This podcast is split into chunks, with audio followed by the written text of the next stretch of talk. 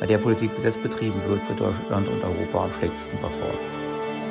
Und der, der Aktienkurs bereits ein sehr negatives Szenario. Klimaschutz bleibt natürlich wichtig. Aber bitte, auch das muss man immer wieder sagen. Dass gewisse Gruppen ähm, plötzlich zu, zu Value werden.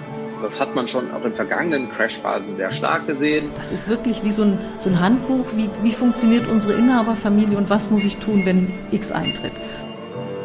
Obwohl diese Gegner vermögender sind als wir, sollten wir es als Signal tun, sollten wir es im europäischen Kontext tun.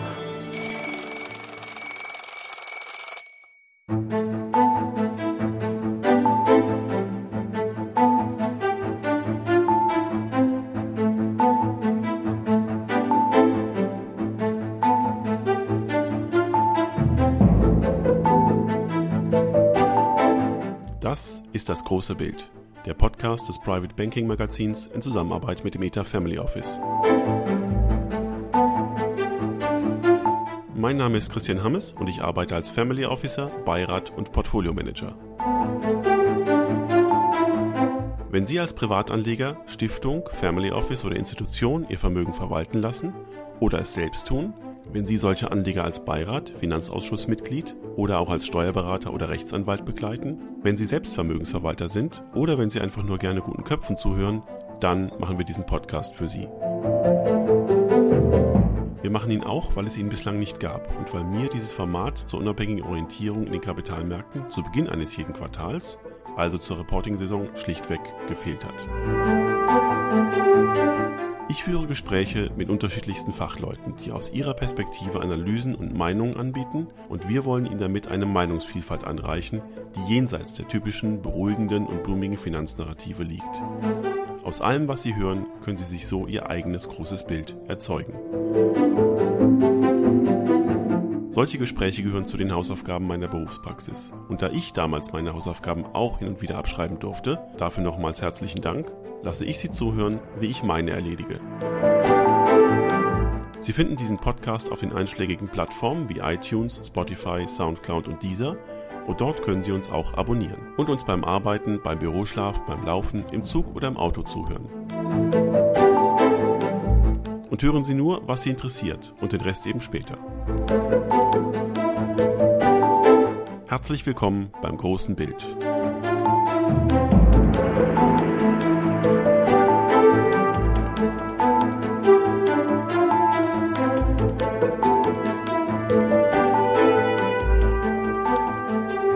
Guten Tag und herzlich willkommen im zweiten Quartal des Jahres 2020. Einem Jahr, das gar nicht so richtig gut angefangen hat, oder? Warum wir so hart von Covid-19 und diesem Sudden Stop getroffen worden sind, können Sie nochmal ziemlich präzise nachhören an gleicher Stelle vor drei Monaten in diesem Prolog. Unser Gefüge war schon fragil. Was jetzt auf der Virenseite passiert, überlassen wir einfach mal den Virologen. Machen wir es bei der Einschätzung der Ausbreitung der Pandemie und ihrer Bekämpfung am besten genau, wie wir es auch beim Klimawandel tun sollten, hören wir zuallererst mal auf die Wissenschaft. Bevor wir aber thematisch einsteigen und über die Gestaltungsmöglichkeiten und Erfordernisse, die diese Krise bietet, nachdenken, gestatten Sie mir zwei Minuten Metaebene. Liebe Vermögensverwalter, das war ganz schön anstrengend die letzten Wochen. Sie, Ihre Kunden, die Family Officer saßen alle im Homeoffice und persönliche Gespräche wurden durch Flash-Newsletter, Webkonferenzen, Webinare, Videobotschaften und Podcasts und sonstigen Informationsfluss substituiert. Ich darf für mich sagen, qualitativ und quantitativ fand ich das meiste, was da als neues Medium publiziert wurde, massiv enttäuschend. Die Vermögensverwalter haben erzählt, warum man auf keinen Fall Risiko abbauen sollte und warum schnell alles wieder gut wird. Zugegeben ich überspitze. Asset Manager haben derweil unter Zuhilfenahme von Kapitalmarkt C und D-Promis davor gewarnt, ihre Risiken abzubauen. So wurde beispielsweise die Kapitalmarktexpertise von Per Steinbrück, Sigmar Gabriel, sogar Thomas de Maizière exhumiert und spätestens als ich am Ende einer solchen Konferenz Per Steinbrück sagen hörte, ich habe nichts verkauft, standen sogar mir die Tränen in den Augen. Die einzigen, die in den vergangenen Wochen wirklich gute Arbeit gemacht haben, waren die Sell-Side-Analysten großer Investmentbanken. Nicht die jener Investmentbanken, die in der zweiten Reihe Angst davor haben, ihren Konzernkunden schlechte Nachrichten überbringen zu müssen, Leider habe ich das bei den mittelständisch geprägten Investmentbanken so wahrgenommen, sondern ich meine jene Investmentbanken, die sich nicht nur mit den Kernmärkten beschäftigt haben, also nicht nur beschrieben haben, wie der Aktienmarkt und der Anleihenmarkt sich entwickelt, sondern mit allen Teilmärkten, allen Dysfunktionen und anormalen Bewegungen beschäftigt haben. Alleine aus diesen Beobachtungen haben sich zahlreiche wichtige Erkenntnisse ableiten lassen, die das große Bild, das wir in den letzten Wochen gesehen haben, beschreiben. Und davon habe ich bei den Vermögensverwaltungskonferenzen leider überhaupt nichts gehört. Schade, denn eigentlich lassen sich doch genau die Vermögensverwalter von diesen Sell-Side-Analysten auch beraten. Und deswegen ist es aktuell auch so, dass all jene, die Vermögen verwalten, so tun, als wenn sie positiv gestimmt und sagen wir es so, wie es der Markt kommuniziert, durch die Krise hindurchschauen. Und nachdem ich vor drei Wochen den heftigsten Tag hatte mit 78 E-Mails, Flash-News, Videokonferenzeinladungen, Podcast-Einladungen, habe ich beschlossen, damit aufzuhören, mich zu ärgern. Das tue ich jetzt hier auch. Schauen wir nach vorne und werfen mal folgende Fragen auf. Erstens, warum ist es falsch, die Krise einfach auszusitzen? Zweitens, wo stehen wir aktuell? Drittens, was können wir heute schon über die Welt nach der Krise sagen? Und viertens, welche Gestaltungsoptionen gibt es jetzt für Familienvermögen und für institutionelle Vermögen?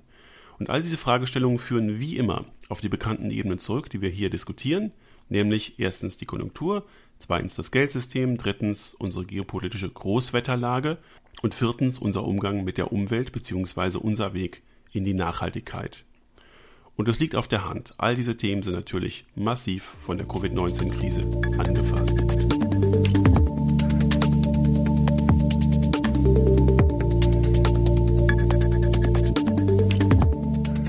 Wir an. Warum nicht aussitzen? Nun, ich habe die Newsletter verschiedener Family Offices und Vermögensverwalter mit großem Interesse gelesen, die einerseits sagen, dass man solche Krisen als stabiler Investor aussitzen muss und andererseits, dass mit solchen Krisen das große Geld gemacht wird. Also für mich ein bisschen widersprüchlich. Denn erstens sieht die Welt nach der Corona-Krise anders aus als zuvor. Darauf gehen wir noch ausführlich ein.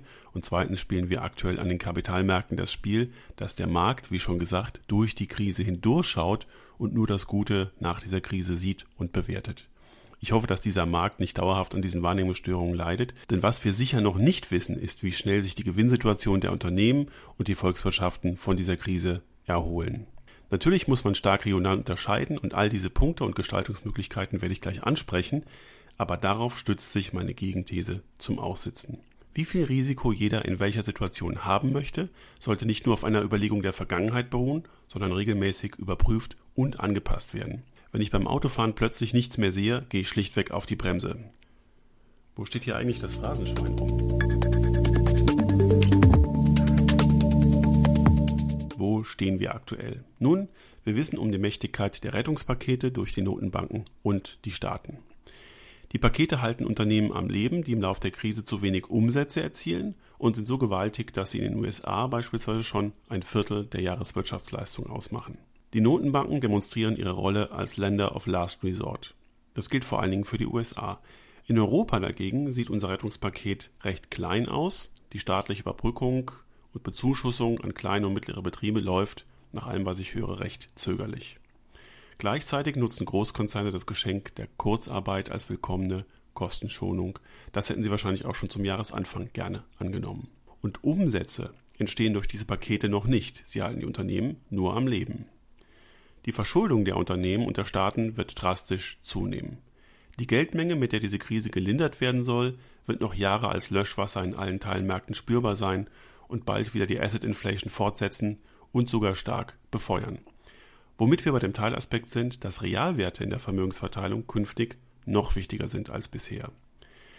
Diese Liquidität könnte bald die Inflation entfachen und damit auch wieder Zinsen erzeugen. Hören Sie dazu die Interviews mit Robert Halver und mit Dr. Daniel Stelter. Auf der anderen Seite wissen wir nicht, wie lange die Erholung aus dieser weltweiten Rezession, die für 2020 immer weiter nach unten taxiert wird, dauern wird während die Investmentbanken noch vor zwei Wochen damit gerechnet haben, dass die Zuwächse in 2021 die Verluste in 2020 auskompensieren werden, sieht man jetzt in den Prognosen, dass Lücken entstehen und sowohl die Umsätze, die Gewinne als auch das volkswirtschaftliche Wachstum schlichtweg wegfallen wird, ohne Überkompensation im nächsten Jahr. Und in einem Umfeld, in dem Gewinne durchschnittlich etwa 30 Prozent fallen. Auch diese Prognosen werden fast täglich nach unten korrigiert und es ist wohl kaum damit zu rechnen, dass wir am Aktienmarkt schnell Ruhe bekommen. Im Gegenteil, ich halte die Wahrscheinlichkeit für eine weitere Korrektur als Gegenreaktion auf den Rebound für sehr wahrscheinlich und in dieser Situation sind die Aktienmärkte auch teurer als zum Jahresanfang denn die Kurse sind weniger stark gefallen als die Gewinne der Aktien. Und in diesem Verhältnis aus rekordhohen Rettungsmaßnahmen und rekordhohen Gewinneinbußen stehen wir jetzt. Und in den nächsten Wochen werden die Berichte der Unternehmen maßgeblich sein, ebenso wie die Aussicht auf die Normalisierung unseres Wirtschaftslebens. Der erste Aspekt bringt tendenziell Schmerz, der zweite wird tendenziell Hoffnung geben.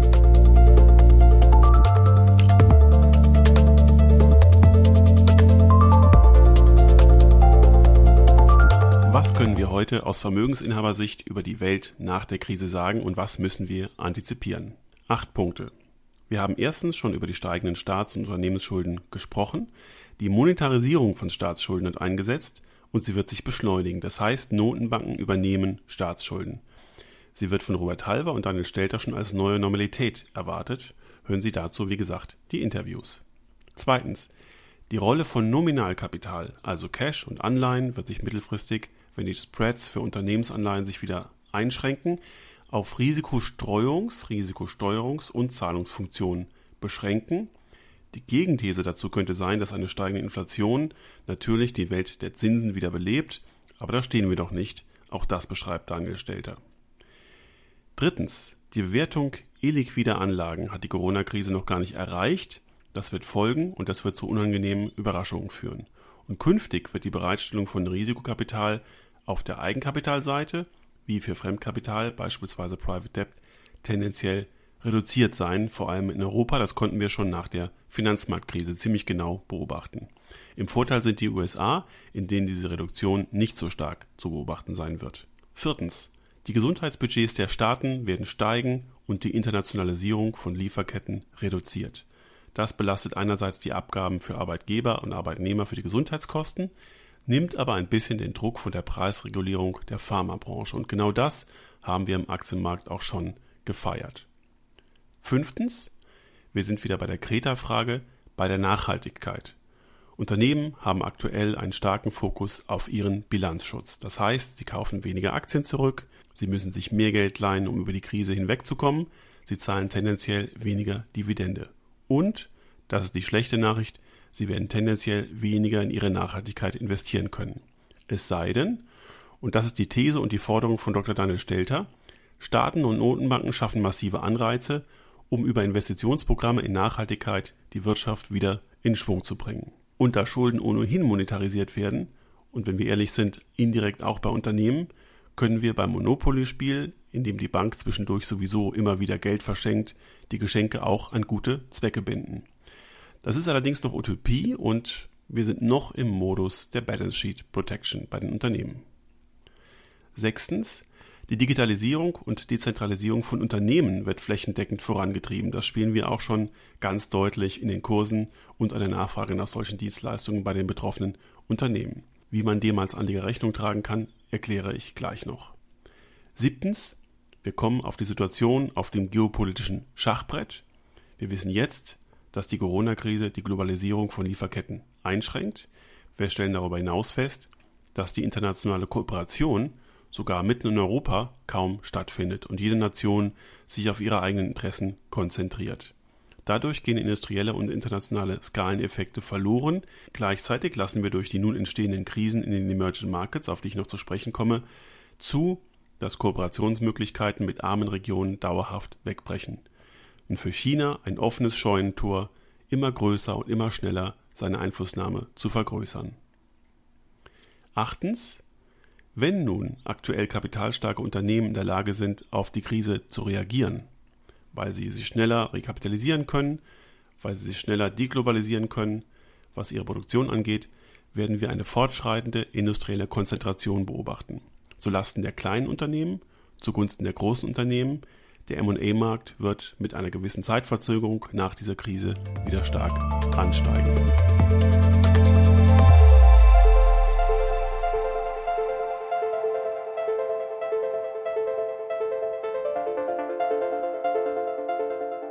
Welche Gestaltungsoptionen gibt es jetzt für Familienvermögen und für Institutionen? Nun, ich habe in meiner Beratung konkret sechs Handlungsstränge umgesetzt, von denen ich zwei hier näher erläutern möchte. Diese Handlungsstränge sind eine bewusste Ein- und Aussteuerung von Risiko durch die Krise hindurch, also nicht das Aussitzen. Zweitens der Aufbau zu mehr Sachkapital bis wir eben sehen, dass die Geldmenge oder die Staaten eine Inflation erzeugen, die auch wieder einen fairen Zins erzeugen. Drittens die Internationalisierung von Vermögen in mehreren Phasen und differenziert nach Regionen. Zu diesem dritten Punkt kann man vielleicht sagen, dass man beim Einstieg in verschiedene Regionen danach unterscheiden kann, wer, warum, mit welcher Stärke aus der Krise hervorgeht. Da ist jetzt zunächst festzuhalten, dass der Euroraum aufgrund seiner heterogenen Interessen sicherlich zu den Verlierern gehören wird und das fordert eben genau die Internationalisierung von Großvermögen natürlich ein. Momentan zeichnet sich ab, dass China sich am robustesten aus der Krise erholen kann und man im Rahmen der Internationalisierung relativ zeitnah den ersten Schritt nach China besprechen sollte. Da muss natürlich berücksichtigt werden, dass momentan viel Investitionskapital auch aus China abgezogen wird, aber auch aus den Emerging Markets. Danach folgen die USA, die durch ihre pure Kapitalkraft, ihre gigantischen Rettungspakete die Wirtschaft relativ schnell wieder in Aufschwung bringen können, aber auch unter Inkaufnahme eben von sehr hohen Verschuldungen der Staaten und der Unternehmen. Und wer sich aus Europa heraus diversifizieren möchte und sich neben China die übrigen Emerging Markets und die Frontier Markets anschaut, kann sich hierfür etwas mehr Zeit nehmen, denn die Krise hat hier schlimme Folgen, die uns leider in Europa noch kaum interessieren. Für viele Investoren wird es interessant sein, sich genau in diesen Märkten zum richtigen Zeitpunkt zu engagieren. Zynischerweise hat es dafür wohl keinen besseren Zeitpunkt geben können, denn diese Staaten sind jene, in denen in den kommenden Jahren zweieinhalb Milliarden mehr Menschen leben sollen. Ein weiterer Aspekt ist die Verbreiterung der Informationsbasis für Familien und Institutionen. Denn was die Vermögensverwalter in der Corona-Krise kommuniziert haben, war, wie bereits erwähnt, sehr eindimensional und reicht aus meiner Sicht zur Orientierung in der aktuellen Vermögenssteuerung nicht aus. Der fünfte Handlungsstrang beschäftigt sich mit dem Ausbau von Cashflows aus Dividenden. Wir können beobachten, dass diese langweiligen und nicht zyklischen Dividendentitel besonders stark abgestraft worden sind und sich auch relativ schlecht erholt haben. Woran lag das? Wer sich den Future-Markt für Dividenden angeschaut hat, konnte feststellen, dass die Dividendenerwartung für die kommenden Jahre teilweise um bis zu 60 Prozent herunter reduziert wurde. Dass aber genau diese langweiligen Unternehmen mit wenig Konjunkturexposure in ihrer Dividendenpolitik so zurückhaltend sein müssen, sollte man nicht automatisch erwarten. Ergo, man hat ein nahezu historisch einmaliges Zeitfenster, um sich mittelfristig mit diesen langweiligen Titeln ein sehr auskömmliches Dividendenportfolio zu installieren. Der Aufbau und das Timing unter den verschiedenen Parametern sind dann manchmal ein bisschen komplex, aber man kann ein solches Portfolio nach meiner Erfahrung mit praktisch jedem Vermögensverwalter diskutieren und mehr oder weniger leicht umsetzen, wie eine ganz normale Vermögensverwaltung. Der letzte Handlungsstrang bezieht sich nach den eben genannten Aspekten der Risikobegrenzung, Substanzaufbau, Internationalisierung, Informationsverbreiterung und Cashflow-Steigerung nun auf Wachstum. Und zwar auf säkuläre Wachstumstrends. Diese haben im Lauf der Corona-Krise schon stark performt, weil wir gemerkt haben, wie stark wir die Digitalisierung beschleunigen müssen und vielleicht auch Automatisierungsprozesse nun stärker vorangetrieben werden. Aber diese Outperformance fand vor allen Dingen in der ersten Reihe bei den großen Unternehmen statt. In der zweiten Reihe haben wir starke Verluste gesehen, die auch nach wie vor in der Bewertung so anhalten. Man kann sich also ähnlich wie im Dividendenportfolio mit seinen Vermögensverwaltern darüber unterhalten, welche säkulären Trends sich nun in einer Mischkalkulation besonders günstig aufbauen lassen, die man vorher im Portfolio so noch nicht so klar akzentuiert hat.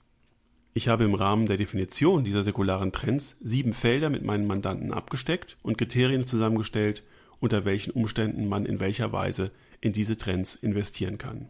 Diese sind Weltagrar- und Nahrungsmittel als Antwort auf den wachsenden Appetit der Welt und immer höhere Landverödung, dann Wohlstandskonsum und Infrastruktur als Antwort auf die Konsumbereitschaft einer wachsenden Mittelschicht weltweit. Dann Pharma und Biotech als Antwort auf die steigenden Gesundheitsbudgets und die Überalterung der Bevölkerung. Mobilität und Transport als Antwort auf die steigende Amortisierung des Handels und den weltweiten Reiseverkehr, insbesondere aus den Emerging Markets.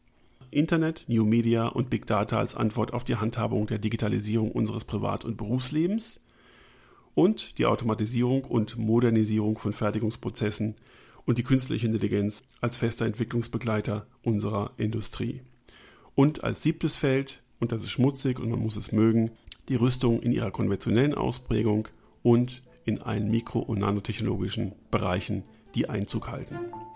Alleine das Abstecken und das Diskutieren dieser Felder schafft in einem Beirat, in einem Finanzausschuss oder jedem anderen Steuerungsgremium ein starkes Bewusstsein für die Tatsache, dass Aktieninvestments mal so über den Markt hinweg, also über ETFs und Indizes, eigentlich nur für ganz wenige eher agnostisch veranlagte Anlegergruppen geeignet sind, deren Aktienquote ohnehin nicht sehr dominant ist. Soweit ein paar kleine Einblicke aus meiner Welt. Nun wünsche ich mit meinen Gesprächspartnern erkenntnisreiche Minuten. Ich darf trotz der widrigen Umstände sehr, sehr herzlich dafür danken, dass ich in Corona-Zeiten sprechen durfte mit Robert Halber von der Baderbank, Dr. Christian Funke von Source for Alpha zum Thema USA, Thomas Schaffner von Von Tobel Asset Management zur Situation in den Emerging Markets und Norbert Prestel vom Vermögensverwalter Schroders über Europa. Naja, eigentlich haben wir über die ganze Welt gesprochen. Als Abrundung werfe ich mit Dr. Daniel Stelter einen Blick auf die Zeit nach der Corona-Krise und die Verfassung unserer Wirtschaft. Und da man in Corona-Zeiten ein bisschen innehalten durfte, ist genau die richtige Zeit für ein Gesprächsthema, auf das ich mich sehr gefreut habe. Mit Dr. Karin Ebel, Partnerin bei der Peter May Family Business Consulting, habe ich über den Prozess der Entwicklung einer Inhaberstrategie gesprochen. Eine wunderbare Blaupause für alles, was familiengeführt ist, also auch für ein Family Office. Ein spannendes Gespräch. Ich wünsche Ihnen, dass Sie gesund und optimistisch durch diese Zeit hindurchgehen. Vergessen Sie nicht, Geld ist nur ein Versprechen und unsere Aufgabe ist es, dieses an den richtigen Stellen einzulösen. Mein Name ist Christian Hammes. Machen Sie es gut und machen Sie was Gutes.